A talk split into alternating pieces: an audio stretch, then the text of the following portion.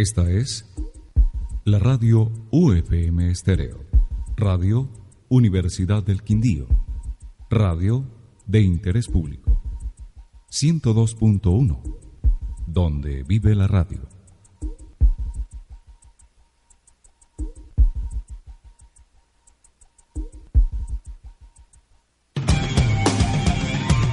Actualidad en ingeniería. Propuestas para el desarrollo industrial y empresarial para el Quindío. La ingeniería tiene la palabra en Máquina de Ingenio, en la UFM Estéreo.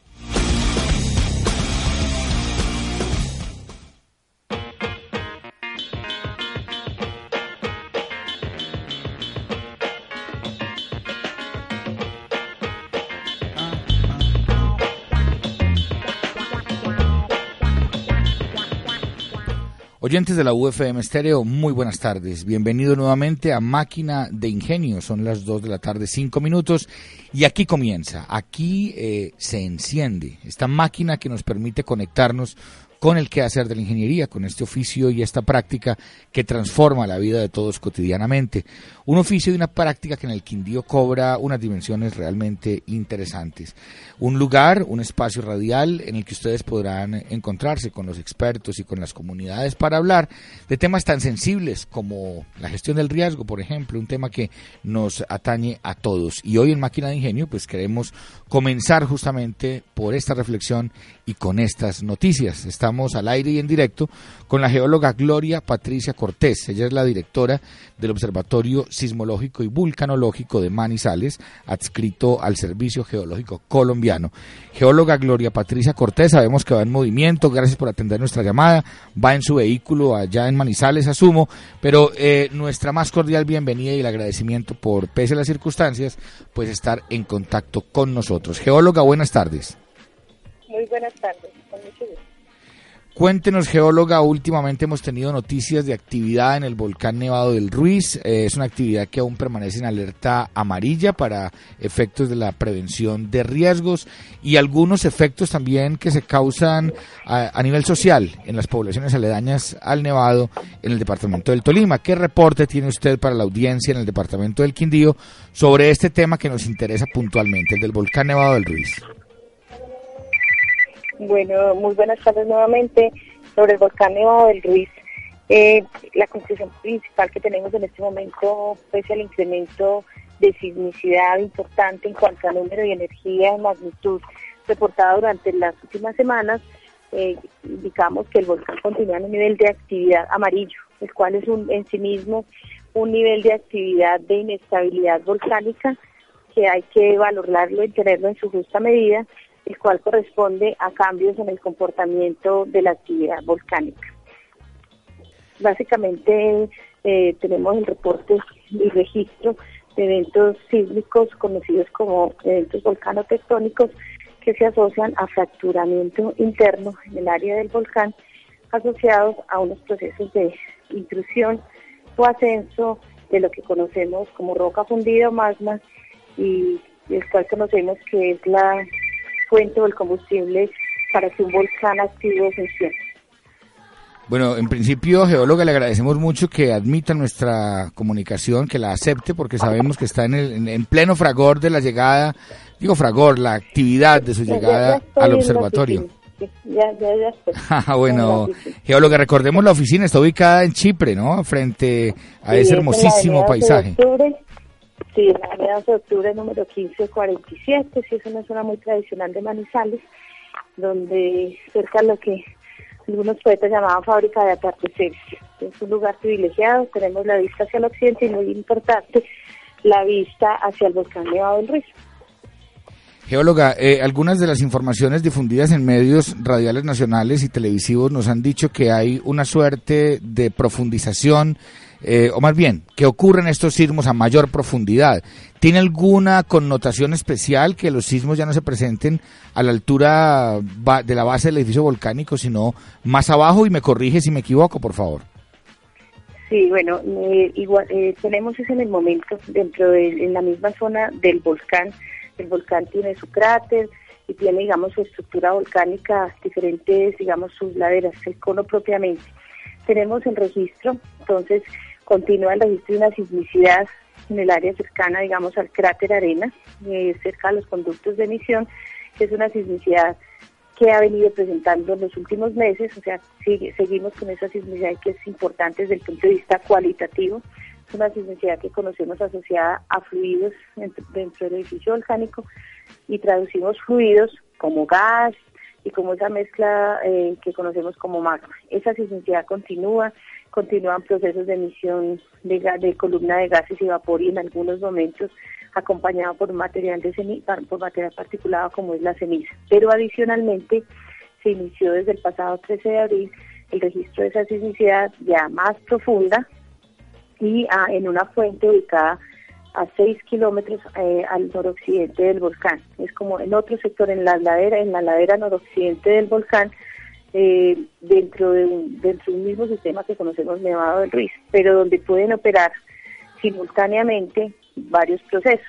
El asociado a fluidos, que es el que más se asocia a actividad eruptiva, y el asociado a fracturamiento, que es el que me indica el rompimiento para abrir camino a que más fluidos pasen. Entonces, en este momento esa sismicidad de fluido, en esa magnitud y esa energía, por primera vez se registra para el volcán Nevado del Ruiz pero esa sismicidad es la que hemos presentado y la que el tipo de sismicidad que hasta ahora se presenta para el volcán Cerro Machín, en el cual inclusive las magnitudes máximas registradas para este volcán han sido de 4 7 y la comunidad que vive cerca del volcán Cerro Machín ha podido constatar cómo esta sismicidad, si bien es sentida inclusive en poblaciones como Cajamarca, 7 kilómetros, y Baguea, 17 kilómetros, en algunas oportunidades también en el Quindío, no ha dado lugar a procesos de manifestación en superficie. Obviamente está dentro del sistema, pero aún el en el contexto volcánico, 7 kilómetros o en el caso de Luis ahora, es, un, es una profundidad importante. Entonces, en el caso de, Machín no se ha pasado a un nivel de actividad que pensemos que ya va a ser erupción por el solo hecho de tener estos sismos que nos mueven el piso, que se siente más fuerte, pero que los procesos que nos dice que están pasando en el volcán no son los procesos que esperamos antes de erupción, inmediatamente antes de una erupción. No sabemos si meses, si años eh, o semanas antes de una erupción, pero que podamos decir, por el solo hecho de ocurrir estos sismos de fractura, que estamos ante una inminencia de una erupción, no lo es. Entonces, así es un trabajo difícil porque el, eh, mientras que ya en el Tolima, parte del Quindío, eh, se asume esta sismicidad y que no repercute inmediatamente en la actividad eruptiva del machín, aquí no se había presentado, y que nos está indicando un proceso tal vez más energético de llegada de material, pero que da la impresión de que está muy cerca una erupción y aún sabiendo que la erupción y hemos, se ha indicado que para ciudades lejos del volcán, en unas ubicaciones altas de montaña,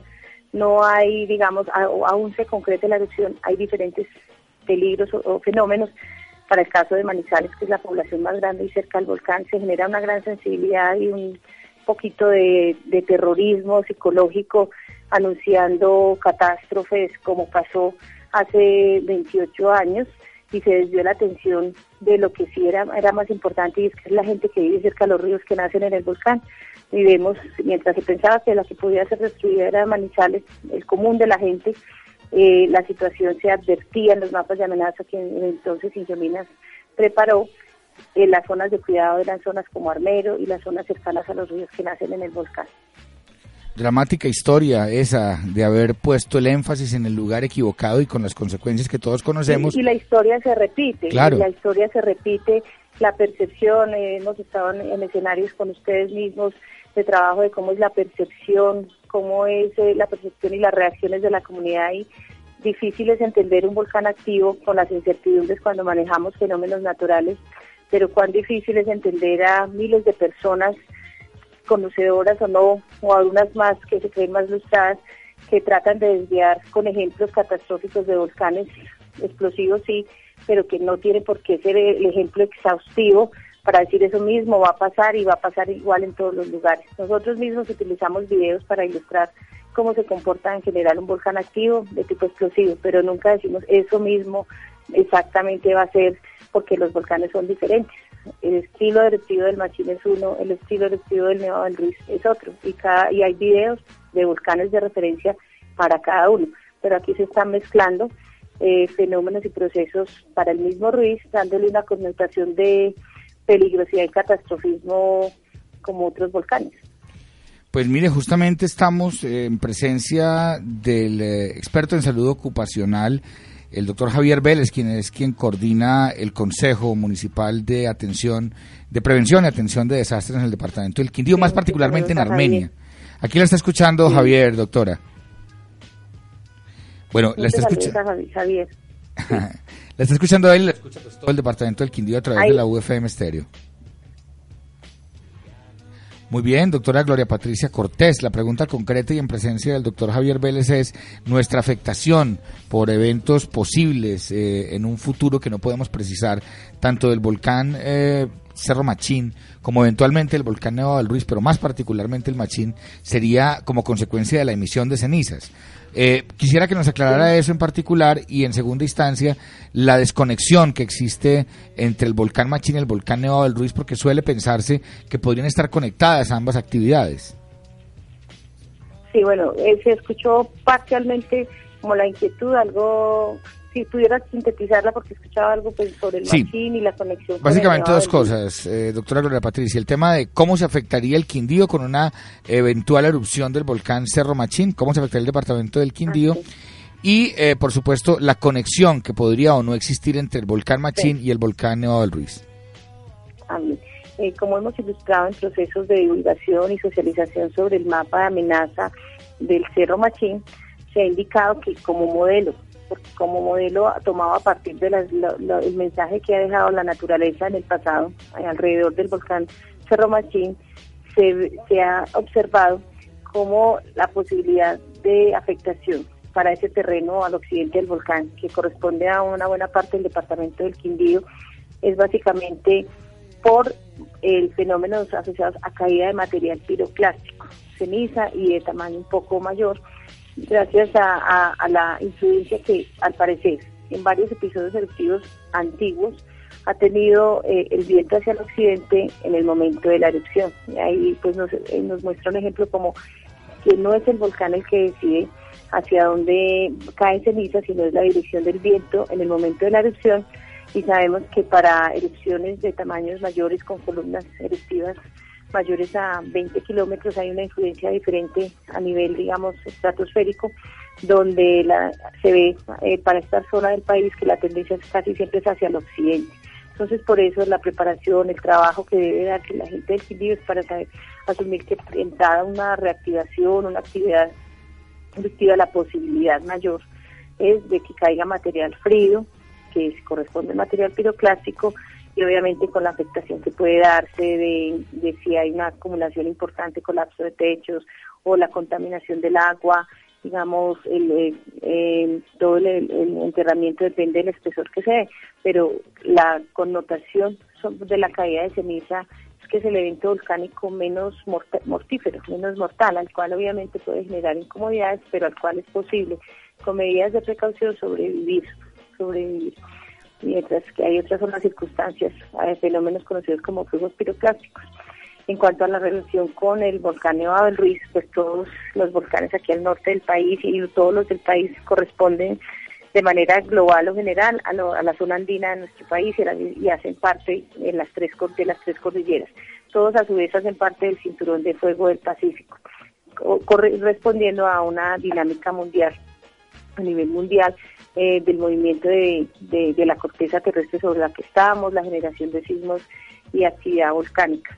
Pero sí se tiene el conocimiento, si bien los volcanes se comportan de una manera general, gruesa, similar, cada volcán tiene su propia historia, su propia forma, su propia estructura interna que lo hace que tenga diferentes tipos de comportamiento. Entonces, como una conexión directa entre lo que llamamos las cámaras magmáticas de los dos volcanes, que es donde se acumula esa roca fundida que mueve el vulcanismo, no la hay, no, no existe.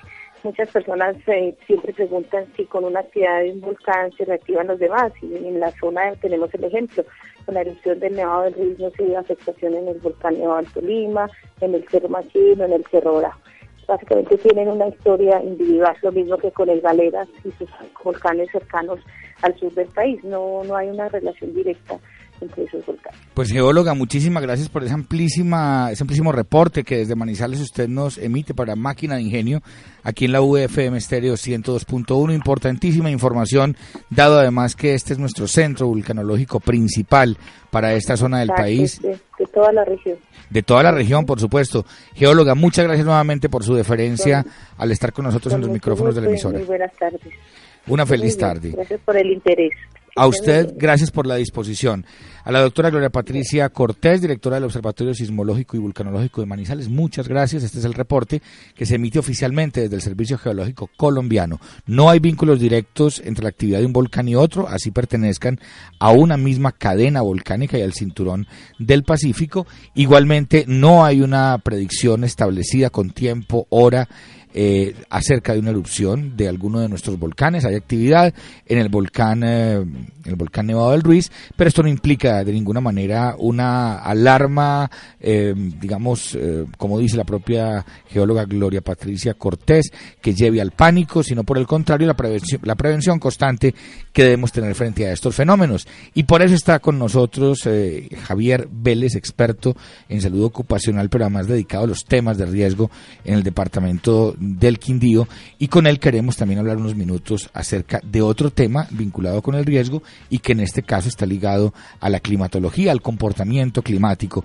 Bienvenido, doctor Javier Vélez, eh, ¿y cómo le ha ido usted con estos días? Han sido bastante agitados los últimos días en materia de temporada, no sé si se llama la temporada invernal o si esta eclosión de lluvias que se manifiesta un poco tardíamente en, en este mes de abril. Sí, de acuerdo a, la idea primera temporada invernal desde 15 de marzo pasado eh, hasta junio, que es que ellos nos dicen pues que viene esta, esta primera temporada. Eh, bastante trabajo, desde el día jueves tenemos eh, mucho trabajito con lo que es la parte de Armenia, en el sector norte, en el sur, la parte occidental igualmente, en todo lo que tiene que ver con estos procesos de lluvia.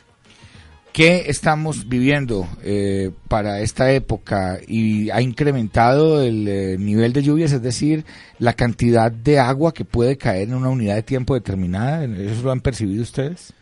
Eh, nos decía el, el, director del IDEA en una reunión que tuvimos con él hace unos 10 días precisamente que, que, es una temporada típica, no es eh, que cuando se habla de ellos de primera temporada de lluvias que llueva todos los días particularmente, sino que esos ese, desde ese 15 de marzo hasta finales de junio van a haber lógicamente algunos días de mucha más eh, lluviosidad de lo normal.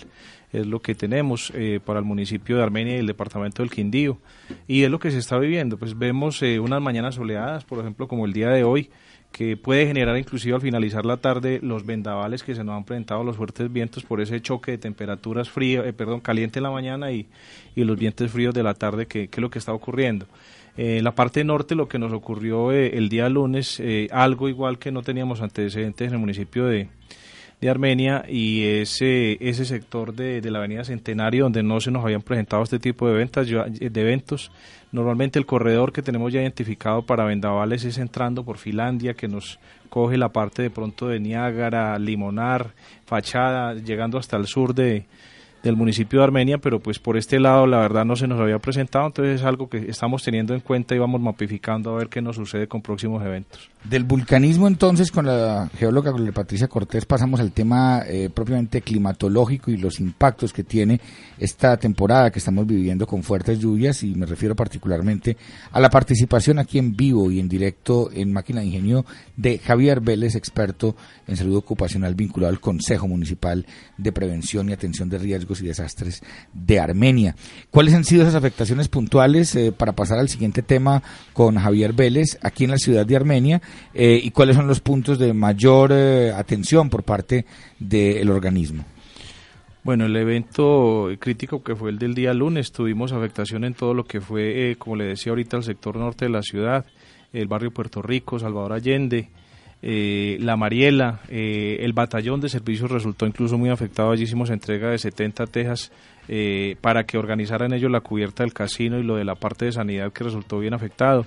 Igualmente caída eh, de árboles, eh, seis unidades tuvimos de caída de árboles el día lunes que arrastraron igualmente postes de eh, conducción eléctrica y alumbrado público.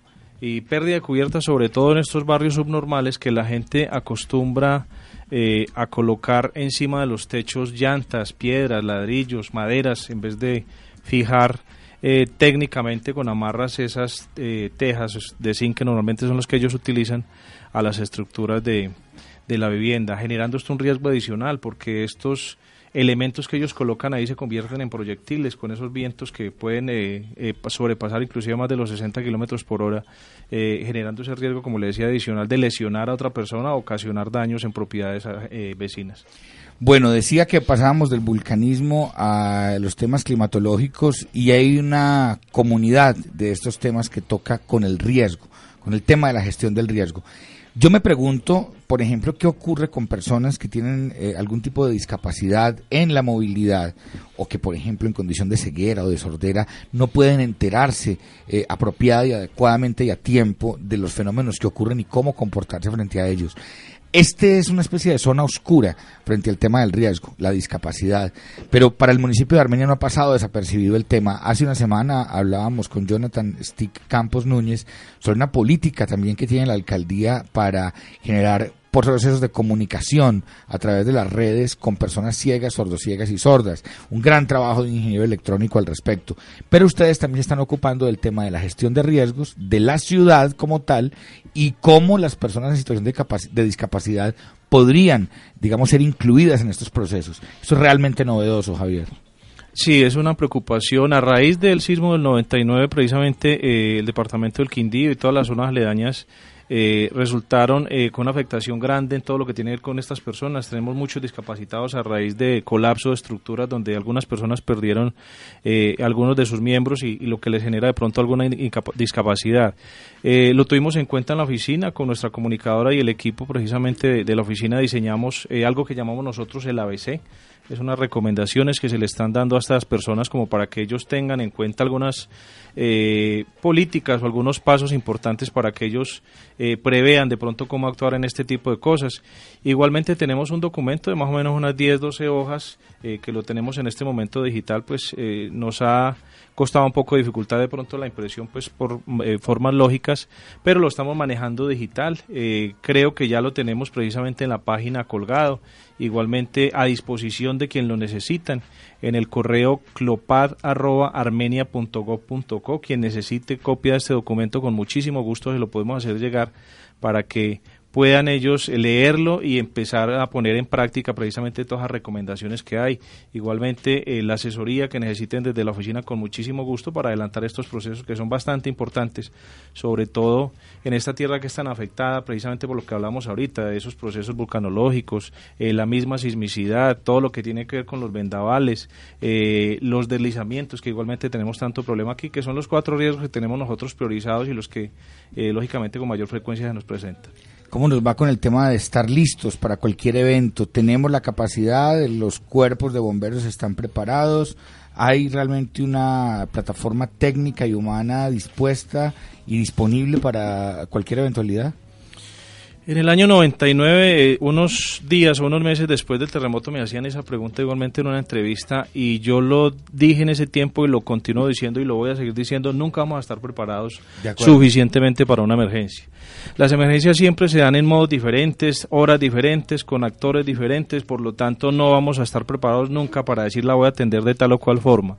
Eh, todos los equipos que se tengan son inclusive insuficientes porque equipos tan costosos como unos equipos de estricación que pueden superar los 60, 70 millones de pesos. ¿Qué es estricación? Es para sacar personas de estructuras colapsadas o de, o de vehículos, digámoslo así. Eh, el municipio del Quindío puede tener 3, 4 a disposición, o sea que podríamos atender simultáneamente 3 o 4 eventos, pero ¿cuántos eventos se nos pueden presentar o cuántos escenarios podemos tener nosotros en el municipio en caso de otro sismo grande? Entonces, vuelvo y repito, no considero que estemos preparados suficientemente para atender una emergencia de grandes magnitudes en el municipio de Armenia. Nuestro personal en bomberos, la Cruz Roja, la Defensa Civil, eh, los Scouts, todas estas personas que lógicamente todos los días se capacitan, muy interesados en el tema, pero a lo que me refiero yo no es tanto en esa capacidad y en la, en la capacidad de voluntad de esas personas, sino en el material técnico que es bastante costoso y difícil de conseguir. Bueno, personas que quedaron en situación de discapacidad después del sismo, objeto de reflexión y sujetos de interés de la alcaldía, pero también aquellas personas que por diversas discapacidades no pueden reaccionar de inmediato, también ocupan el interés de eh, políticas que ustedes están desarrollando. Sí, igualmente está ahí en ese en ese proceso. Tenemos eh, las personas eh, con discapacidad de pronto en la parte auditiva, igualmente visual, todo lo que tiene que ver con movilidad. Todas estas personas eh, tienen en cualquier momento esa discapacidad y a ellos está orientado ese ABC que decimos nosotros y esta guía como para orientar las actividades de lo que pueden hacer en momentos de una emergencia. Ya la podemos consultar entonces. Eh, eh, la página web eh, correspondiente al Consejo es cuál? Está en, el Facebook, está como OMGER Armenia, así lo podemos encontrar. Oficina Municipal de Gestión de Riesgo de Desastres de Armenia. ahí está el material ya colgado, igualmente en, la, en el correo de la oficina, lo repito, clopad, terminando en D, eh, arroba armenia.gov.co, nos hacen la solicitud del material y con muchísimo gusto lo remitimos inmediatamente. Muchísimas gracias y qué bueno que tuvieran ustedes ese vínculo con, y deben tenerlo, con Jonathan Stick Núñez, Campos Núñez en la Biblioteca Municipal, donde están trabajando los temas de informática para discapacitados, para personas con discapacidad auditiva, visual o sordoceguera. Así que allí sería eventualmente un buen mecanismo para que este tipo de, de ABC pueda llegar a los destinatarios y por supuesto la impresión en braille que habrá que esperarla por supuesto, para, para un tiempo después. Muchas gracias, Javier Vélez. ¿Alguna recomendación final para nuestros oyentes de la UFM Estéreo, radio de interés público, muy interesada en los temas de gestión del riesgo?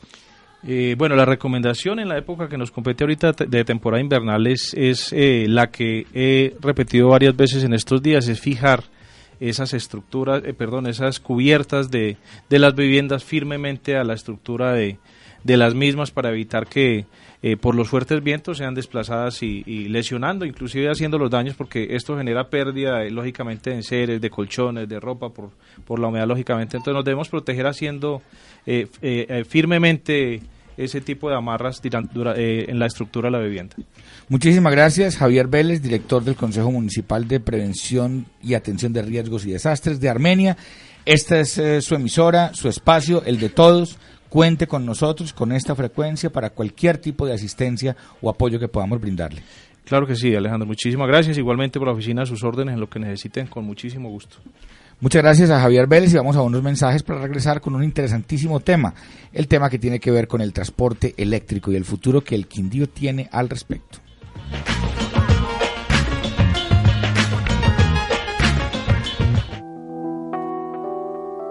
Acá creciste te formaste, te hiciste mayor, te esforzaste, te hiciste un buen profesional. Qué bueno que seas un quindiano. Universidad del Quindío.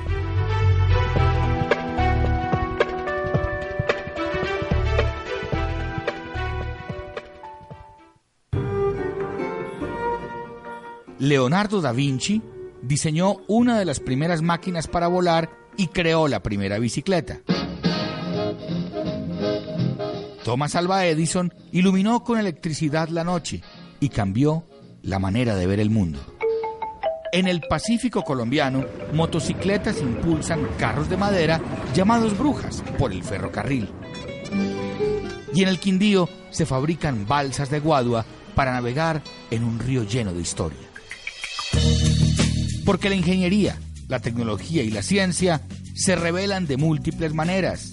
Escuche Máquina de Ingenio, una nueva forma participativa, crítica y divertida de acercarse al mundo de la ingeniería. Máquina de Ingenio, en su nuevo horario de la franja de la Universidad del Quindío. Miércoles 2 de la tarde en la UFM Estéreo 102.1.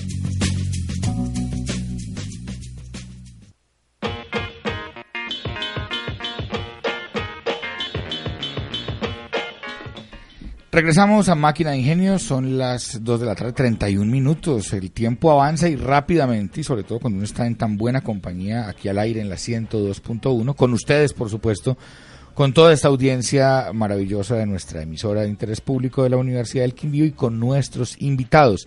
Les hablaba del tema del transporte eléctrico. Eh, publicamos en el diario La Crónica esta semana un artículo donde se da cuenta del primer foro que se va a realizar en torno al transporte eléctrico en el departamento del Quindío y pienso yo que en Colombia. Es decir, foro abierto y con toda esta participación amplia sobre el tema de transporte eléctrico no se había presentado y ahora es una iniciativa de la Asociación Colombiana de Ingenieros Eléctricos, Mecánicos, Electrónicos y Afines. Por eso está con nosotros el presidente eh, de esta asociación, el ingeniero Carlos Andrés Arcila Montes. Ingeniero, bienvenido a Máquina de Ingenio nuevamente. Eh, buenas tardes Alejandro, muchas gracias por la nueva invitación y muy agradado estar aquí. Gracias por usted dinamice, porque usted dinamice unos temas tan importantes en el departamento del Quindío. Angélica Suárez, comunicadora social periodista, quien se encarga de coordinar todo lo que tiene que ver con nuestras redes sociales, con la comunicación en la Facultad de Ingeniería, una facultad para la gente. Buenos días, buenas tardes, perdón, Angélica, ¿cómo le ha ido? Bien, gracias Alejandro, si ya estamos sí, un poco tarde. de la tarde. Es que este día miércoles es bastante agitado y uno le parece que, que el tiempo va más rápido de lo que realmente marcha. Bueno, y buenas tardes a todos los oyentes de Máquina de Ingenio. Más invitados entonces para hablar del transporte eléctrico. Claro que sí, también estamos acá con Ana María Mejía, administradora ambiental de la Universidad Tecnológica de Pereira, bueno, y directamente de la Vicerrectoría de Investigaciones.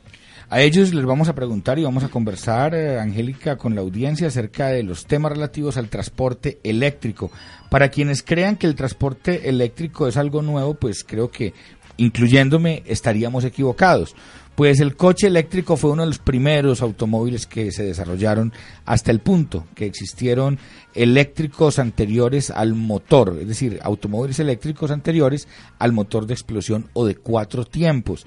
Estamos hablando entre 1832 y 1839, cuando Robert Anderson inventó el primer vehículo eléctrico puro. Es decir, 1832, imaginen ustedes, hagan la cuenta, hasta ahora y no hemos logrado de algún modo, utilizo esa palabra, lograr pues que este tipo de transporte se imponga. ¿Qué hace entonces que en el departamento del Quindío estemos pensando para el mes de octubre en un foro sobre el tema y qué nos renueva la esperanza, ingeniero, sobre estos aspectos para nosotros tener, digamos, el arrojo, ingeniero Carlos Andrés, de plantear ese tema para Colombia y para el mundo? Alejandro, es un desafío que ya el mundo debe enfrentar. Ya el tema de los combustibles fósiles es un tema que todos sabemos que tienden a extinguirse, que en el largo plazo, unos 30 o 40 años ya las reservas fósiles que hayan van a estar totalmente extintas y que dado pues la robustez con que se han desarrollado los sistemas eléctricos, de que la energía eléctrica es una energía abundante, que el recurso es abundante en la naturaleza, pues se plantea este reto, ¿cierto? De que el transporte de personas, el transporte de carga debe migrar hacia nuevas tecnologías. Pongámoslo eh, de manera extrema. En el 2030 el transporte eléctrico deberá imponerse o el mundo podría colapsar ambientalmente. Es decir, eh, la tecnología de movilidad basada en el transporte a motor ha generado tal incremento en el uso de estos artefactos que ya las ciudades no se mueven. Eh, ha incrementado tal el uso de estos dispositivos, llamamos a los vehículos, que la atmósfera parece no resistir más en algunas ciudades y la contaminación exacerbar o, exceder todos los límites factibles.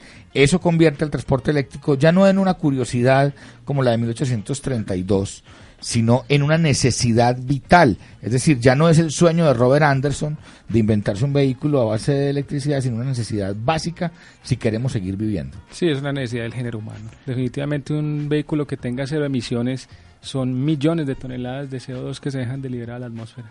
Las universidades también se vinculan en el contexto del eje cafetero a este importante foro, Angélica. Precisamente, Alejandro, quería preguntarle a Ana María cómo se vincula la Universidad Tecnológica de Pereira en esos temas de transporte eléctrico. Bueno, buenas tardes. Eh, primero, muchas gracias por la invitación. Bienvenida.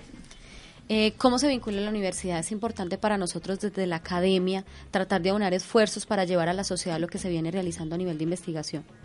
Nosotros en la Universidad Tecnológica contamos con el Laboratorio de Pruebas Dinámicas Automotrices.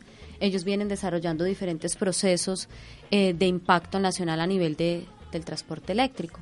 Nosotros en este momento el laboratorio tiene algunos eh, procesos investigativos con conciencias ¿cierto? A nivel de transporte eléctrico se ha trabajado también con el BID, con la empresa de vehículos BID, con los operadores de Transmilenio, sobre la viabilidad de implementar un bus eléctrico articulado dentro del sistema de transporte público en la ciudad de Bogotá. Entonces, eh, digamos que nosotros desde la universidad queremos seguir enfocando los esfuerzos para que esto sea un tema que se, que se trate a nivel de región, eje cafetero, y pues qué más que hacerlo con así en Quindío, aquí en eh, aunando esfuerzos con ellos para poder realizar este evento y este foro que es de interés nacional. Parece, ingeniero, que el Quindío tuviese unas condiciones especiales para el prototipado de estos vehículos y para el éxito de una política de transporte eléctrico en Colombia. Sí, Alejandro, es que el tema de la inclusión de esa cantidad de municipios y que 11 de los 12 municipios quindianos quedaron en el paisaje cultural cafetero le da una connotación especial a la región. Eh, se pretende pues conservar esa, esa tradición cafetera, el ambiente limpio, eh, todo el tema de la el cultivo y, la cultura que se ha desarrollado alrededor de él hacen que este tema sea como complementario.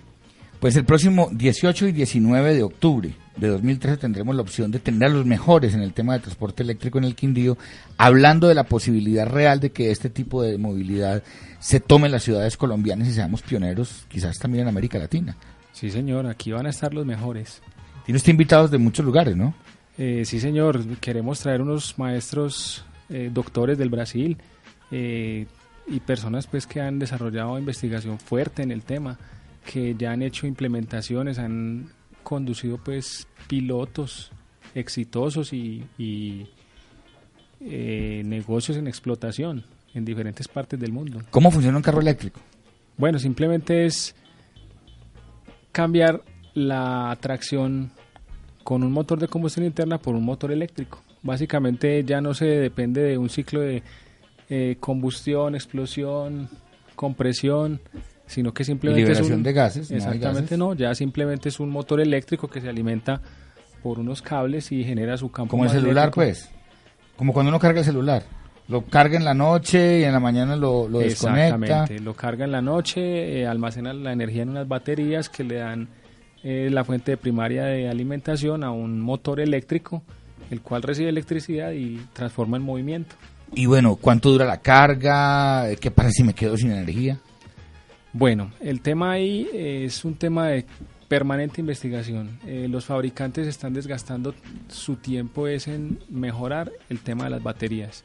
El tema del motor eléctrico es un tema que ya ha sido muy estudiado, ya hay motores de muchísima eficiencia, pero el tema es el almacenamiento de la energía.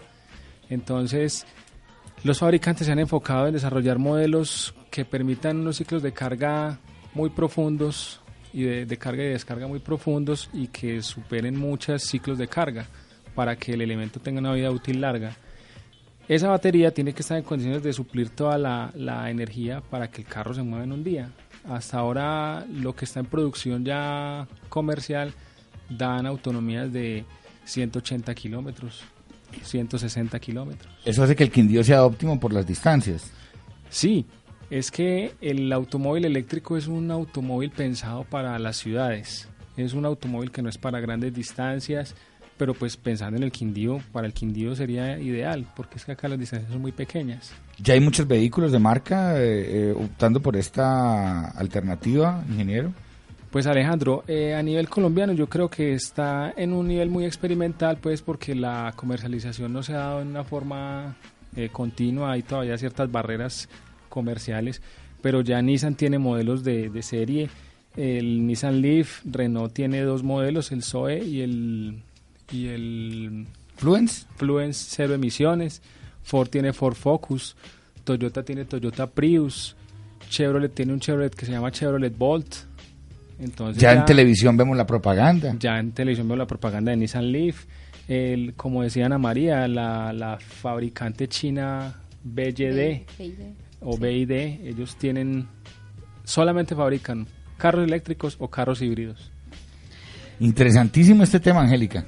Y en cuanto a costos, porque es que, o sea, está muy chévere pensar en una Armenia que promueve moverse en carro, pero en carro eléctrico y que siendo parte del paisaje cultural cafetero también le apostamos a que la tecnología nos ayude a mejorar y a tener una mejor calidad de vida para cuidar el medio ambiente. Entonces, en cuanto a costos, ¿cómo haríamos nosotros para tener un carro de Bueno, yo le agrego una cosa, listo, el costo del carro, ya lo compré.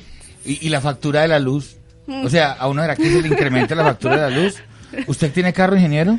Sí, señor. ¿Usted cuánto se gasta en gasolina al mes? Perdóneme la infidencia. Yo al mes me gasto 200 mil pesos en gasolina. Bueno, eh, ¿cuánto paga su, cuánto es su recibo de electricidad? Mis recibos son más o menos 35 mil pesos. Al mes. Al mes. Bueno, ese recibo se va a ver afectado si su carro, si usted consigue un Fluence o uno de estos automóviles, antes de, de- de- por- después, perdón, de contestar la, la pregunta, Angélica, el costo del vehículo, pero, pero yo voy a también, voy también a ver afectada mi factura si pongo a cargar mi carro en mi casa, en la casa. Claro, Alejandro, pues todo elemento que uno conecte en la casa es Le susceptible de ser medido por el medidor de energía eléctrica y el incremento se va a dar allí. Pero es un traslado de costos. Es que frente a la pregunta de Angélica... Eh, Vamos con esa primero, ¿cuánto me va a dar el carro? Bueno, el tema del costo es que el costo de la inversión inicial es más alto que un motor de combustión interna. Eh, obviamente es, aquí es donde se hace la gran inversión, pero los costos de mantenimiento y operación son mucho más bajos. Entonces ahí se, se compensa. Ahí se compensa. Son como 1.700 euros el Fluence, ¿no? No, 17 mil euros. fue lo 17 que nos perdón, qué pena. Ay, ¿qué tal? 17 mil euros nos lo presentaron en unas jornadas de, 17.000. de Azocodis el año pasado. La Renault estuvo allá con el carro dejándolo ver y conocer. ¿Qué tal? y ellos estimaban un precio de 17 mil euros. Que sería más o menos en pesos. 17 mil son como 51 millones de Sí, pesos. entonces tampoco es tanto. No, tampoco es tanto. No. Sí. Entonces es un Pues precio. para uno sí es considerable la plata, no vamos a ver que vamos a ir a comprar ya un carro. Sí, Lo- que los tengo aquí en pero el bolsillo. no los ya. tenemos aquí en el bolsillo, pero no es tan costoso. Sí, es decir, no es un carro popular, pero no es un carro lejos del alcance de las personas. El tema aquí es que todavía existen ciertas barreras arancelarias e impuestos que lo hacen aún más costoso. Entonces yo tengo unos datos de referencia, por ejemplo, el Nissan Leaf está alrededor de 30 mil euros, ¿sí? El Ford Focus 31 mil euros, el Toyota Prius 30 mil euros, el, el Chevrolet Bolt, que es un carro pues bien refinado, bien moderno, vale entre 40 mil y 50 mil euros. Bueno, y, y- y bueno, y mi recibo de la mi, mi recibo con la EDEC, ¿qué pasa? No, pues el recibo va a incrementar, pero entonces vamos a la comparación. El- lo mismo que tú andas en un carro, la cantidad de kilómetros que recorres con un carro de motor de combustión por combustibles fósiles, lo andas, lo mantienes con la tercera parte por la gran eficiencia del motor eléctrico. Entonces yo que me gasto 200 mil pesos mensuales en gasolina, si me pasa un carro eléctrico comercial, posiblemente esté gastándome entre 70 mil, 60 mil pesos en electricidad para movilizarme. Correcto. Y habrá también sitios de carga en centros comerciales. Eventualmente, si se, adopta la tecnología, centros comerciales, llego al centro comercial, lo conecto. No me va a pasar como con el celular, esas viejas baterías de, de ion litio con memoria que si uno esperaba hasta que se descargara y si tenía la mitad de la carga, ojo, lo conecta porque se acaba la memoria y no sé qué. No, este ya no. Este usted puede conectarlo en el supermercado, en el centro comercial, donde quiera que lleguen los parqueaderos y ahí se conecta la electricidad. Claro, Alejandro, lo que pasa es que ese es un desafío grande pues que viene la mano de toda nueva eh, inserción tecnológica, todo lo que se debe desarrollar alrededor, la infraestructura de, de carga de los carros, en dónde se van a poner, mediante qué medio tecnológico se va a acceder, se van a realizar los pagos. Todo ese tipo de cosas son ¿En qué le pueden aportar nuestros ingenieros electrónicos al proceso? Y eléctricos. precisamente en eso. En, Yo pienso que en todo lo que se va a generar alrededor del uso de este, de este tipo de movilidad, se generan una, una serie de, de necesidades para que desarrolle la ingeniería local. Como por ejemplo los cargadores. automatización y control también. también todas las interfaces de comunicación, las plataformas para intercambios comerciales. Aquí tenemos gente que sabe muchísimo del tema. Pues gente que sabe tanto, le digo ingeniero, eh, a propósito, ingeniero Carlos Andrés Arcila Montes, presidente de ASIEM, gente que tenemos tan capacitada que justamente va y trabaja en el exterior y regresa. Permítame hacer un paréntesis, sobre todo en el tema de control y en el tema eh, correspondiente a automatización para el transporte eléctrico y para muchas aplicaciones, pues déjeme decirle que Ángela María Arango Piñera es estudiante, eh, bueno, ya nos va a decir si se graduó, pero eh, lo ha sido, ha sido estudiante nuestra en ingeniería electrónica y acaba de llegar de Hannover. Eh, de su pasantía en estudio de dinámica y vibración. Estas son aplicaciones que son utilizables en los campos de la automatización y el control. Estuvo tres meses en Hannover. Ángela María, bienvenida a Máquina de Ingenio. Estamos hablando de vehículos eléctricos, de tecnologías de punta, del Quindío como pionero en transporte eléctrico y usted acaba de llegar de Alemania. ¿Cómo le fue en Alemania? Hola Alejandro, primero un saludo a los que estamos aquí claro que sí. y a toda Bienvenida. la audiencia. Muchas gracias por la invitación. Eh, realmente fue una experiencia maravillosa, inolvidable. No, las palabras para describir esa experiencia realmente me cuestan un poquito. Eh, Entonces hágalo en alemán. eh, ¿qué sí? Si No, le no, cuestan no. un poquito las palabras en español, dígalas en alemán. No, no, no. no, la verdad el alemán es complicado. Claro, ¿y los alemanes? También un poco. ¿Hay carros eléctricos en Alemania? Pues la verdad no, no todavía. Pues cuando en mi tiempo allí no, no tuve conocimiento acerca de un carro eléctrico. Automatización y control, el tema de su pasantía. ¿Cómo es ser pasante en Europa? Eh, a ver, eh, la gente con la que yo trabajé era, eh, pues es gente muy joven eh, que estaban realizando su maestría en el instituto donde realicé mi pasantía. Es gente muy abierta, muy, eh, ¿cómo te dijera? Eh, le, o sea, muy, le ayuda mucho a las personas que llegan, exacto, que llegan de otros países. Yo conocí y estuve con gente de muchos países y esas personas nos colaboraron mucho, siempre estaban disponibles para lo que uno necesitara. Y también eh, una, algo interesante es que ellos saben que uno no va solo a trabajar. Eh, es muy estricto el trabajo y todo, pero también ellos saben que, que uno llegando de otro país quiere conocer, entonces también son como muy abiertos en ese sentido. Ángela, ¿qué opina de tecnologías como las que ASIEM, su asociación, porque usted es ingeniera electrónica y está vinculada a ASIEM por naturaleza de alguna manera, eh, tiene su tarjeta profesional, ¿cierto? Ah, no, todavía no se ha no graduado. Pues cuando se gradúe la tarjeta profesional, ingeniero Carlos. Sí, señora. Esa es una cliente número uno. esperamos en el consejo. Sí, claro, en el allá Consejo voy. Profesional. Eh, a propósito, ¿cómo ve este tipo de tecnologías, retos como el transporte eléctrico en Colombia y en el Quindío? ¿Le gustaría participar Uh, de una propuesta como esta? Sí, claro que sí. Eh, me parece una idea maravillosa que, que empecemos desde acá, desde desde nuestro departamento, a promover ese tipo de tecnología y sobre todo para proteger nuestro medio ambiente y para avanzar como ciudad, como departamento. Me parece súper interesante. ¿Qué le tocaba hacer en la pasantía? ¿Cuál era su trabajo? Pues a ver, en sí era asistente de un investigador que estaba realizando un estudio de una de unos eh, actuadores ultrasónicos. Entonces él tenía una parte que se realizaba manual y lo que yo tenía que hacer era que eh, un pequeño sistemita de un filtro eh, fuera automático. Así, ese fue en Que un sistema, general. aplicaciones a la industria. ¿Dónde sería el horizonte de aplicaciones? Pues la verdad sí, eh, no tengo pues amplio conocimiento. Así es de especializado el trabajo de Sí. una pasante. Exacto. Y sobre todo que era como el trabajo de, de pasantía de él también, porque estaba realizando eh, su maestría. Entonces, no tengo pues así como un conocimiento súper amplio del- de, su trabajo, sino en ese punto. De en tu punto especial. particular. ¿Lo Exacto. lograste? Sí, claro. Excelente. En esos tres mesecitos eh, me fue muy bien y, y terminé mi trabajo. ¿Tiene Eh, que ver con su tesis de grado? ¿Va a Sí, proponer algo en relación con eso? eh, pues esa fue mi pasantía y ese fue eh, mi trabajo de grado. ¿Y cuándo se gradúa, Ángela? Si Dios quiere, en julio. Entonces, eh, a punto. en agosto eh, la tenemos eh, Carlos Andrés en ASIEM.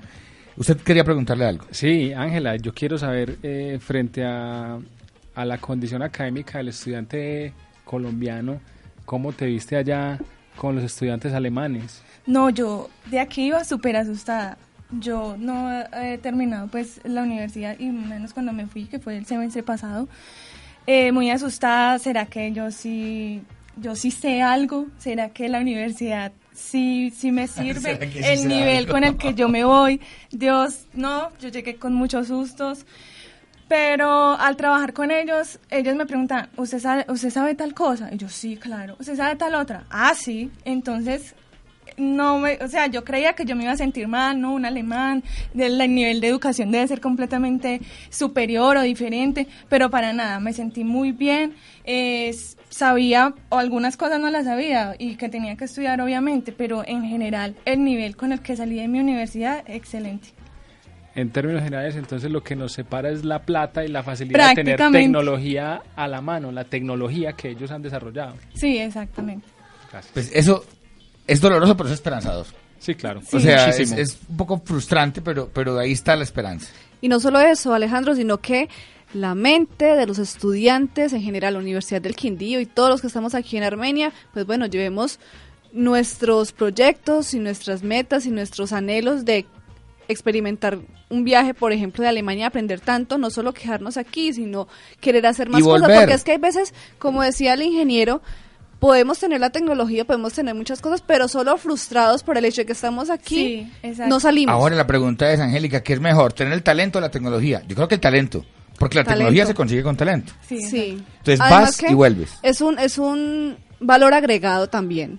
Claro de estar aquí en el Quindío, que a veces de pronto no contamos con todas las tecnologías y nosotros miramos la forma, pero sacamos las cosas adelante. Entonces, así uno no tenga la tecnología, igual lleva el proyecto adelante y hace que el profesional quindiano tenga de pronto más agallas para producir Incluso, incluso hay profesionales que nos han contado que en otros países han aportado el conocimiento y se han quedado un poco sorprendidos porque parece que allá hay cosas que no estudian que aquí sí estudiamos. Es que sabe qué es lo que pasa, Alejandro, que es que exportamos cerebros. Por Pero hay que importarlos como Ángela, mira Ángela También, exactamente, porque de aquí trae su conocimiento desde un país tan lejano como Alemania para producir aquí conocimiento también en Armenia, porque es que muchos de los profesionales se nos van del Quindío y dejamos de producir aquí. ¿Qué hacemos, ingeniero Carlos Andrés, para acoger a estas personas, para que ASIEM, como la Asociación de Ingenieros Electrónicos, para el caso particular, retome a Ángel, le diga Ángel, aquí vamos a tener transporte eléctrico, venga con nosotros, trabaje, investiguemos, porque aquí está la Universidad Tecnológica de Pereira, pero estamos en la Universidad del Quindío y la Universidad del Quindío debe aportar también este proceso del transporte eléctrico. ¿Usted le invitaría a ella que participe del tema? Claro, es que la convocatoria está abierta para las personas que quieran aportar en eh, primero que todo en el evento y que se sigan vinculando a la asociación, que de alguna manera aquí se vaya dando la discusión. Nosotros somos un cuerpo consultivo del gobierno, estamos en la capacidad de opinar, de, de poner nuestra opinión, de asesorar los gobiernos para que tomen las mejores decisiones en cuanto a los temas relacionados con nuestras carreras. Entonces Ángela está totalmente invitada a que se asocie, a que participe, a que ponga el foco de discusión. ¿Hablaba en español usted en Alemania, Ángela? Eh, la verdad, eh, con nadie, en los primeros meses sobre todo, pero ya al final de mi estadía llegó un nuevo pasante de España, entonces con ese sí... Ah, me imagino que se, se desatrasó. Ayer celebramos el Día del Idioma, ¿no? Ah, sí, sí, sí. 23 de abril. Y lo celebraron también los ingenieros los ingenieros tuvieron una jornada maravillosa sobre el tema de el, día del idioma. Angélica Suárez hizo algunas entrevistas con respecto a este tema porque vivimos el español. ¿Cómo extrañaría Ángela María Arango el español en Alemania? Esto es lo que hicieron ayer los chicos de ingeniería en el día del idioma muy buena. Uno se imagina que los chicos de, de la Facultad de Ingeniería, eh, pues como tienen una relación tan cercana con los números, entonces uno se imagina que hay una distancia muy grande con el mundo de las letras, la literatura, los cuentos, eventos como este, eh, pero no, me pareció fantástico porque de hecho contamos unos cuentos que son muy literarios y los tuvimos a todos ahí participando de la actividad, disfrutando los cuentos, disfrutando de, de todos los momentos que presentaban los cuentos que algunos estarán llenos de humor, eh, otros, em, digamos, de, algo más eh, erótico, ¿no? Se contó esta mañana también unos cuentos rosaditos que decimos nosotros son los cuentos fresitas, dulcecitos, almibarados. Tuvimos un repertorio muy variado y todos eh, los recibieron de una manera muy positiva. Participaron activamente a los cuentos, entonces no, me parece bacanísimo. Antes Muy bacano. Estábamos hablando con... Lady Cortés, estudiante de español y, literatura e instructora de cuentería de bienestar vuelve Hoy, vuelve hoy. Ella vuelve a la facultad hoy. Sí, señor, vuelve hoy porque a las 4 de la tarde estaremos con Origami al piso. También es una actividad de ingeniería cultural parte del sistema integrado de comunicación y cultura de la Facultad de Ingeniería. Todo esto forma parte de la bienvenida que queremos darle a Ángela María Arango Piñera. Cuentería, origami, fiesta con el lenguaje, fiesta con el español. Usted que habló tan poquito español por allá en Alemania. Ah, sí. Ingeniero, se nos acabó el tiempo, se nos fue volandísimo. Carlos Andrés Arcila Montes, presidente de ASIEM, gracias por estar con nosotros.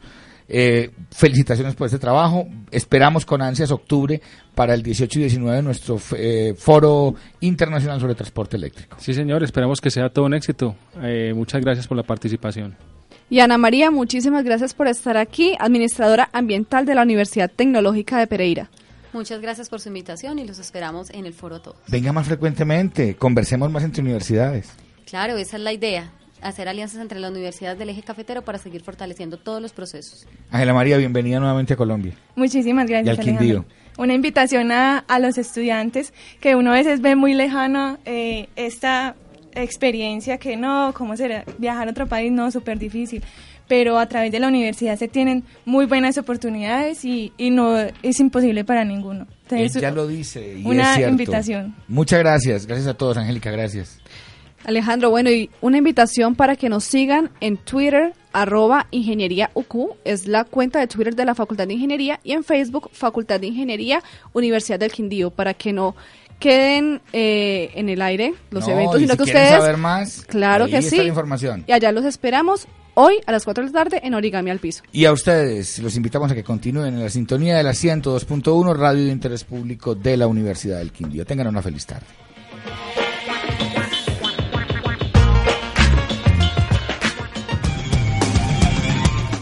Actualidad en ingeniería.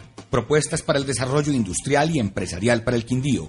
La ingeniería tiene la palabra en Máquina de Ingenio, en la UFM Estéreo.